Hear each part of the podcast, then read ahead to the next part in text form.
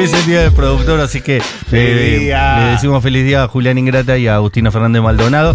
Eh, estamos con Tamara Tenema, Tami, un gusto tenerte. Hace un montón que te queríamos invitar por una ¿Por cosa qué no u otra. antes? No, porque este, son así los, los productores. Hoy es su día, así que no los vamos a criticar. Le tiraba a tierra al productor en su Son así, día. son así. Había Pero bueno, Debe ser culpa Sí, de sí. ustedes y no de ellos. es cierto. Es posible. Es cierto. Es, es posible. Es posible. Eh, bueno, 1200 cosas hace Tamara Tenenbaum, la gente ya lo sabe, los oyentes de Futurock son muy fanáticos de Tamara Tenenbaum. Me encanta Eh, venir por eso, porque es el único lugar donde vengo y me tratan bien. De No. los oyentes, digo. Ah, ¿En ¿los oyentes? serio? No, sí, después siempre que voy a. Yo soy una persona muy amplia, entonces voy a veces a, a entrevistas a otros lugares y no saben lo que te odia la gente. ¿Te hatean en otros lugares? Sí, pero nunca los conductores. Los conductores te tratan siempre bien, Sí. ¿eh? Pero digo, como después mirar los comentarios y no hay que mirar nada. No, es que no hay que mirar nada. Pero vos hacías una columna con Seba Wanreich. Ahí di- al principio me, paro. reodiaban. ¿Te odiaban? Em, sí, igual ahí siempre Seba me bancó y me dijo, mira, no te preocupes que siempre pasa lo mismo con todos los columnistas nuevos. Al principio los odian y después la gente les toma cariño. Que es verdad. Es verdad. O sea, La gente se acostumbra, eso Te pasa. odian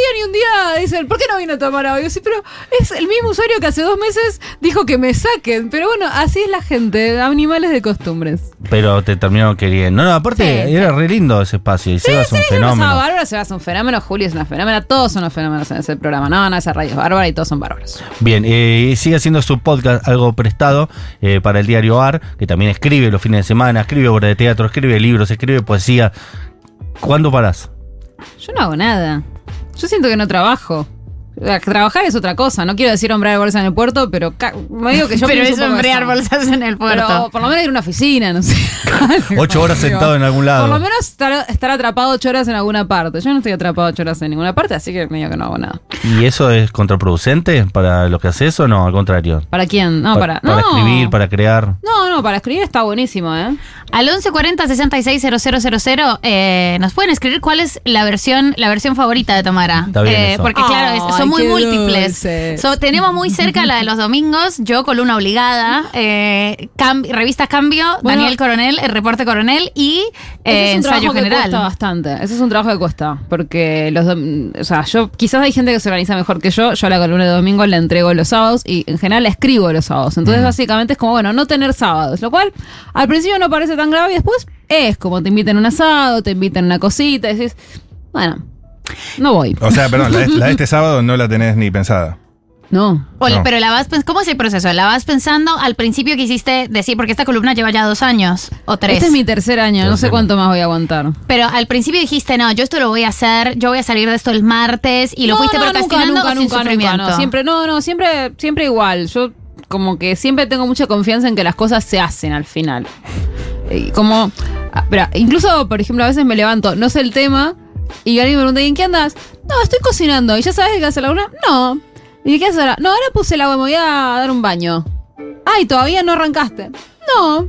Como, Y sale ahí No va a todo. suceder. Sale de un tirón. o sea, como que siempre en la cabeza tengo mil cosas, entonces doy por hecho que, o sea, como que para mí es como una especie de ruleta rusa. Bueno, tengo mil cosas y a las 3 de la tarde, ¿cuál sale? Bueno, lo primero que sale es lo que se escribe. Es como tremendo, está, porque parece súper laburada, boluda, por momentos. O Es sea, que como- pongamos que hay un sentido en el cual siempre son cosas sobre las que, o sea, siempre agarro un tema del que vengo pensando hace meses por ahí en Claro. el fondo. Porque tampoco son tan de coyuntura, pero pero es como que hay algo muy del momento, muy del momento. Y aparte de sentarse a escribir, te ordena, ¿no? Como que te Sí, sale ahí. Y el momento de la obligación, el momento de hay Claro. que entregarla, porque yo me guardo tres faltazos por año, pero no mucho más que eso. O sea, como que es. y, y los elijo bien porque sé que nunca son más de tres. Mm.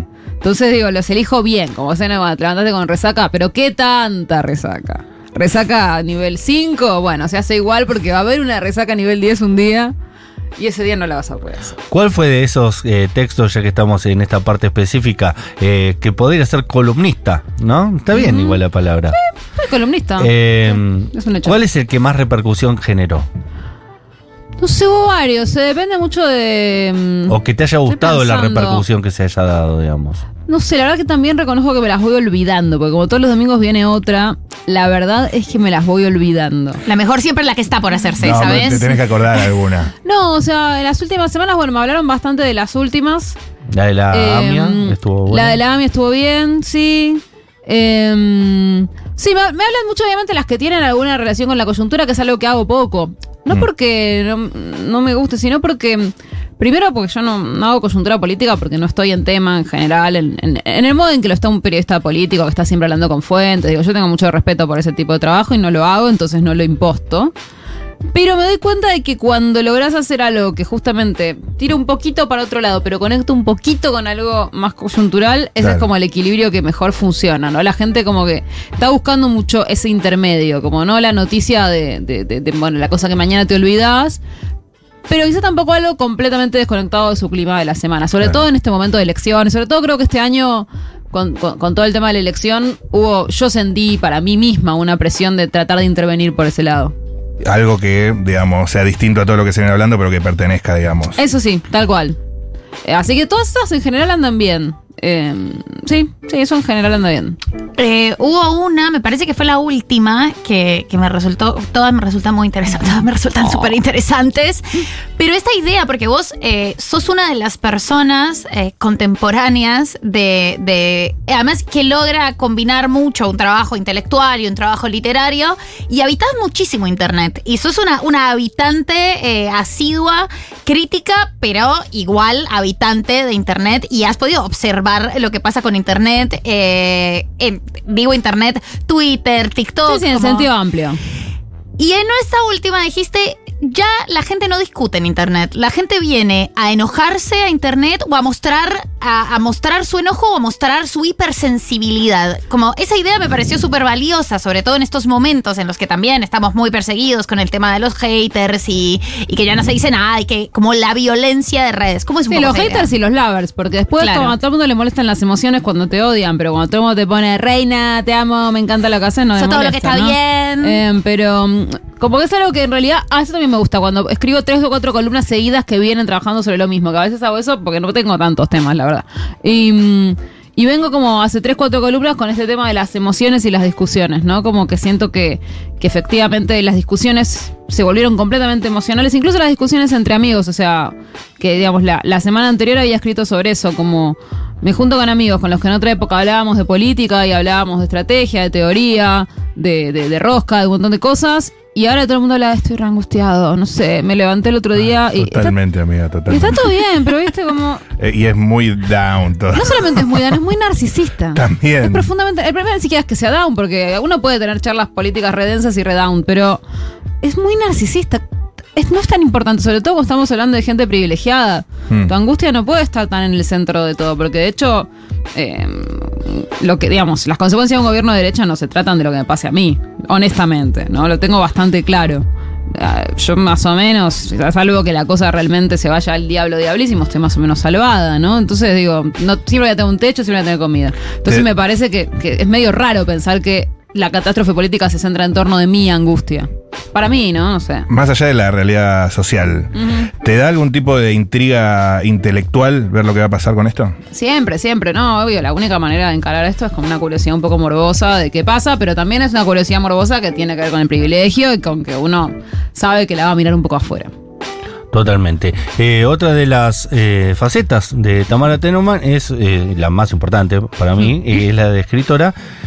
Pasó una vez una cosa que nunca te pregunté cómo lo recepcionaste vos, que es el día que Elizabeth Bernassi arranca su programa y empieza leyendo tu novela, tu última novela, Sí. eh, casi entera, ¿no? El primer, la primera parte. Sí, leyó un montón, cuento, la verdad digamos. leyó un... Sí, o sea, son 8 o 10 textitos y leyó uno entero, sí, leyó uno largo. Eh, ¿Qué te pasó a vos como persona sabiendo el referente que es Elizabeth y aparte eh, que, te, na- que te haya leído completa, ¿no? Que tu obra esté leída por una de las personas que mejor cuenta las cosas en este país. No, me, me pareció, o sea, primero me pareció muy emocionante en un sentido como muy físico, ¿no? Como escuchar una voz que uno ha escuchado tantas veces leyendo lo que escribió uno es rarísimo. O sea, es como, como un sueño, pero ni siquiera un sueño de, ah, cumplí un sueño, un sueño de estoy soñando y no. Y era algo que yo había escrito, pero no lo leía yo, lo leía la negra Bernasi. ¿En serio? Sí. No, no, pero claro, bueno, o sea, era como Un medio, sueño rarísimo, medio raro, ¿sabes? sí, ¿no? Como un audiolibro, ¿viste? Como que un Hollywood- audiolibro, claro, ¿no? Y, y sí, me, resultó como,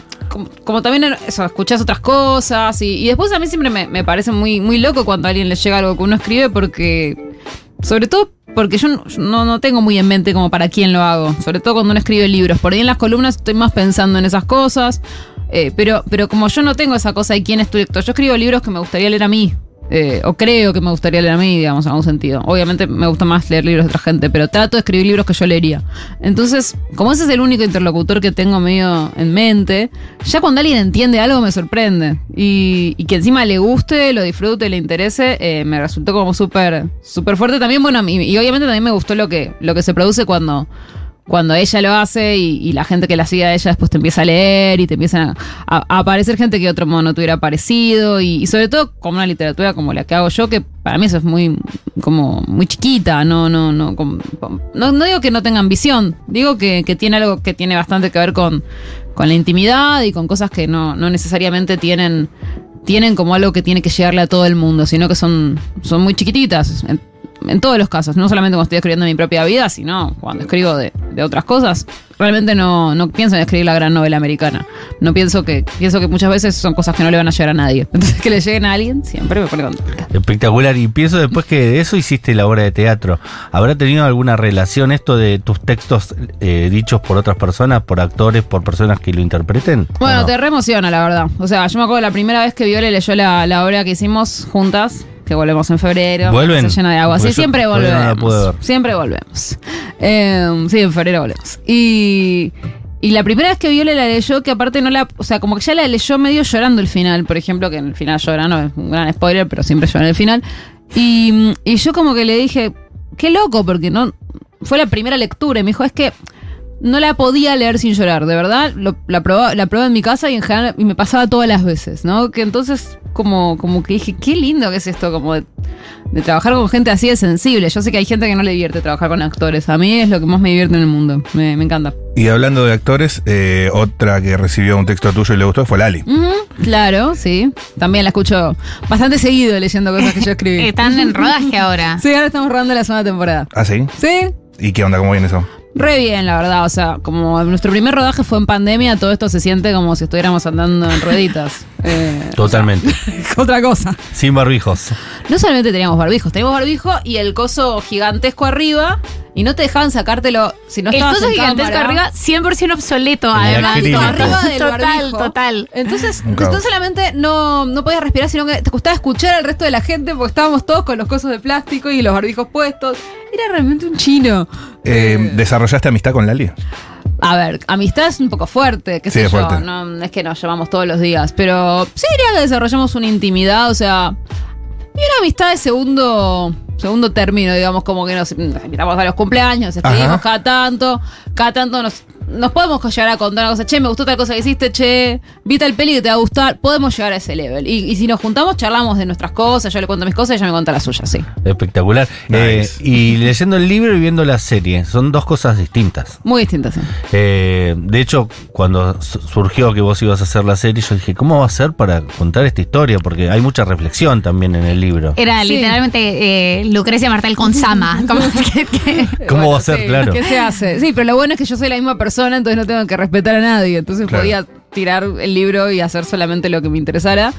Y la verdad que eso fue más como el libro, usemos lo de insumo para lo que sirva, lo importante es la serie que estamos haciendo ahora, lo que sirve, sirve y lo que no se tira. No es que intervenís en las actuaciones de Lali y decís, no, yo hago más así. eh, no. No, no, no. De hecho, al contrario, como que cuando empezamos ella me quería imitar mucho más.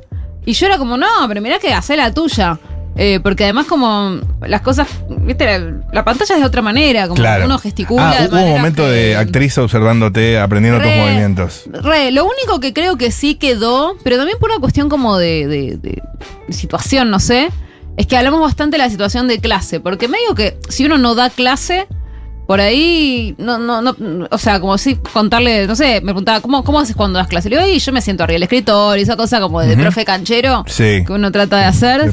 Eh, bueno, claro. Entonces, ahí sí yo siento que, como también pensar un poco juntas la situación de clase, porque ¿qué, qué, qué clase de docente es esta chica? Está dando clase en la universidad, pero no va a tener tanta formalidad y a la vez sí mantiene una distancia con los estudiantes. Digo, entonces, bueno, como eso sí siento que, que ahí hubo más como de charlar esa situación. Todo lo demás fue más como ir, ir, ir buscando lo que funcionaba en pantalla, no, no una imitación. Igual sí, hay cosas que para mí terminan sucediendo porque los textos los escribí yo y es un personaje que no habla exactamente como yo, pero habla bastante como yo. Sí. Entonces, hay algo que termina apareciéndose.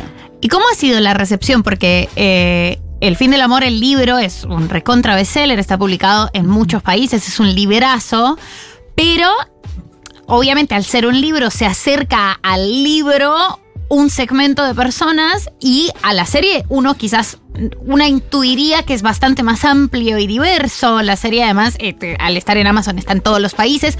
¿Cómo ha sido un poco la, recepción de la serie y qué te llega a vos de, de el mensaje? Y ni siquiera el mensaje, como lo que la gente interpreta. ¿Qué, qué te llega a vos de eso? Y a mí me llega lo que leo en redes sociales, que siempre es una muestra un poco sesgada, porque eso, un poco lo que decíamos antes. En las redes sociales está la gente que ama y la que odia, que no es la única gente que mira. Para nada. Claro. O sea, de hecho, Hay yo otra miro, gente. Yo miro un montón de series sobre las que no amo y no odio nada y probablemente no se lo cuento a nadie, ¿no? Entonces es como, o se lo cuento a un amigo de, sí, ¿la viste? Sí, me gustó, está bien. Y ahí termina. Y esa gente no es la que va a opinar en Twitter. Entonces es como que uno recibe solo el amor y el odio. Que uno sabe que es una parte de la, de la historia. Eh, obviamente hay mucho que tiene que ver con Lali. Yo creo que siempre dije lo mismo, que es que ella ayudaba mucho, no solamente en términos, obviamente, comerciales, lo que quieran, y porque es muy buena actriz, sino que también es una persona muy querible, como su, su personalidad y su forma de actuar. Y yo creo que eso le suma mucho a un personaje que realmente la gente a la gente le costó. ¿no? Eso, eso me pasó mucho como que yo leía en Twitter cosas que me decían como, no, la serie está re buena, igual Tamara es una imbécil. Y era como, es como fuerte, ¿viste? Porque sos vos también. Claro. que igual yo lo hice a propósito. El personaje es un poquito más insoportable que yo a propósito. Todo eso me divierte. Para mí era como un personaje medio odiable. Y pero Lali lo vuelve más digerible. Lali lo vuelve más digerible. Con otra actriz, yo creo que directamente hubiera sido muy odiable, cosa que para mí es interesante. Entiendo que en términos comerciales les hubiera preocupado más. Y ¿Se pensó en ah, otra actriz para hacer de Tamara nunca, Tenenbaum? Nunca. La Siempre, verdad que no. siempre fue Lali. Siempre fue Lali. Fue una propuesta que me hizo Erika, con quien escribimos los guiones, que ya la conocía, porque Erika había escrito, creo que algunos capítulos en Casi Ángeles. Y, mm, y cuando me lo dijo, me- yo dije, sí, obvio. Me dijo, ah, ¿te parece bien? Como que ella pensó que yo iba a esnovear, que yo iba a querer como alguna cosa, decir, no, que sea judía, alguna, alguna pavada. Claro. Yo Lali dije, no, no da tan judía de buenas a primeras, ¿o no, sí? no, o sea, podría ser una judía turca, yo tengo mil Podría, amigas sefaradíes podría. que son iguales a Lali, pero no, pero a la vez como que yo dije, es una excelente actriz, es, eh, es bárbara, ¿Cómo, o sea, en ningún momento se me ocurrió decir algo como que no, al contrario, me pareció como, ojalá que diga que sí, Eh, para mí es buenísima actriz, es, es una chica muy inteligente, como muy culta, como muy como una persona con la que realmente se puede conversar y a la que te puedes imaginar diciendo esos textos, porque eso es muy difícil Total, también. claro. Como la- tiene que hablar de una forma que es un poco pretenciosa, como que es un poquito muy articulada y tiene que verse natural eso, no como que está diciendo un texto. Y no digo, cual- muchos actores lo pueden hacer, muchas actrices, pero yo siento que justo ella tiene una forma muy articulada de hablar, es una persona que da una entrevista y siempre dice una cosa inteligente. Entonces, me parece que, que desde el principio sentí como que, que a pesar de que alguien me dijera, pero Lali va a ser de vos, para mí éramos re parecidas. Para mí era como re probable. Pero no obvio, parecía tan dijiste, raro. pero- pero recontra. Pero, o sea, no físicamente, pero aunque tenemos casi la misma estatura. Pero. No menor. No es un dato menor. No es un dato menor, pero, mm, pero bueno, a mí me, parecía muy lógico. No, nunca me pareció raro. Eh, nos quedamos sin tiempo, ya estamos pasados de las 20 horas. Tamara Tenenbaum, eh, va a haber una segunda temporada. ¿Cuándo más o menos se proyecta? Y no, el año que viene, ni idea. No, estamos, no terminamos ni de filmar, hay que hacer la pos. Pero el año que viene. Las Moiras. Las Moiras vuelve también en febrero y vamos a tener otra obra también el año que viene, que es la continuación de Las Moiras. Así que estén atentos. Espectacular. ¿Tres horas de teatro? En cartel que arrancan más o menos en febrero las tres.